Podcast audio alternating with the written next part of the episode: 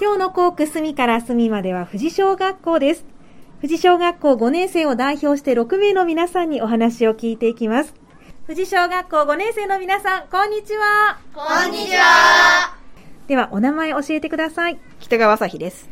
北川朝日さん。北川さんには富士小学校のいいところ、自慢を教えてもらいたいと思います。お願いします。はい。富士小学校のいいところは2つあります。1つ目は先生が優しいことです。何があっても優しい声で、優しい声で注意してくれます。2つ目は授業が楽しいことです。たまに授業が終わって少し時間が余ったら、クイズなどをしてくれます。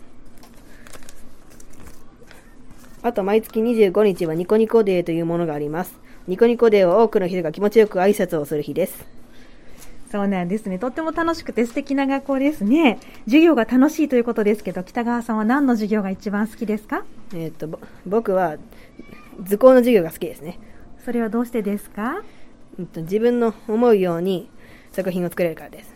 はい、わかりました。ありがとうございます。では続いてお名前を教えてください。加藤瑞希です。はい、では加藤さんには富士小学校の校区のおすすめの場所、お気に入りの場所を聞きたいと思います。教えてください。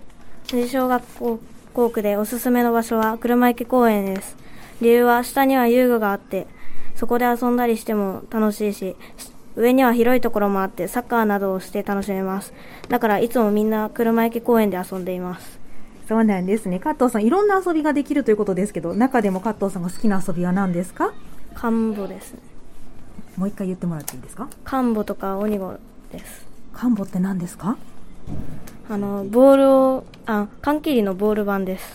そうなんですね。わかりました。ありがとうございます。では続いては自然学校についてお話を聞いていきましょう。お名前を教えてください。竹内明人です。はい。では竹内さんに自然学校についてお聞きしますが、自然学校いつどこに行ってどんなことしたのか教えてもらえますか？9月20日と9月21日は藍染めと陶芸をやりました。藍染めは初めは服が緑でほんまに藍色になるんかなと思ったけど液に5分つけて5分経って絞るとめちゃめちゃ藍色になってびっくりしました。9月24日から9月26日の3日間は2泊3日で丸山川と丹波少年自然の家へ行きました。カヌー、カッターや野外炊事、キャンプファイヤーをやりました。そして最終日は化石発掘体験をしました。そうなんですね。すごく盛りだくさんの5日間だったんですね。楽しかったですか？はい、とても楽しかったです。はい、ありがとうございます。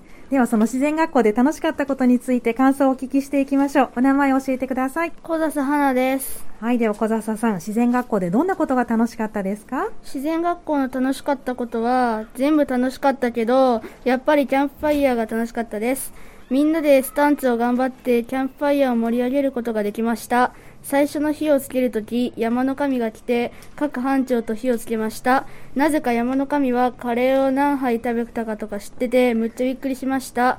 でも面白かったし楽しかったです。特にキャンプファイヤーの炎が燃え尽きた後に宿舎へ帰るまでの道が半分ろうそくの火で少し明るくなっていました。まさか先生やリーダーさんたちがここまでしてくれるとは思いませんでした。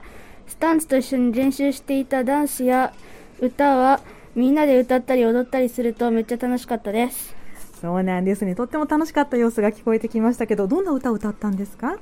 えっと「スマイル」っていう歌で、えーゆずさんが作ったやつですそうなんですね。わかりました。ありがとうございます。では続いてお名前を教えてください。柳田ひかるですはい。では柳田さんにも自然学校で楽しかったことを聞きたいと思います。教えてください。僕が自然学校で楽しかったことは野外炊事です。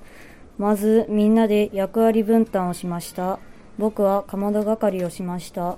火をつけた時はあまり熱くなかったけれど火が大きくなるにつれて熱くなっていきました。カレーはご飯は焦げ少し焦げていたけれどとても美味しかったです。そうなんですね。柳田さん、カレーを作ったことは自然学校行く前はありましたか？うんあんまりない、うんあんまりなかったと思います。じゃあほぼ初めてで作って美味しかったということですけど、100点満点にすると何点のお味ですか？100。はい、ありがとうございます。では、お名前教えてください。西浦翔馬です。はい、では西浦さんには自然学校で頑張ったこと、そして自信になったことを教えてもらいたいと思います。お願いします。自然学校の初めは集合に遅れる人が多かったので自分たちで5分前には集合場所に着くようにみんなで声を掛け合ったりして気をつけました。自然学校の後半では5分前には集合できるようになりました。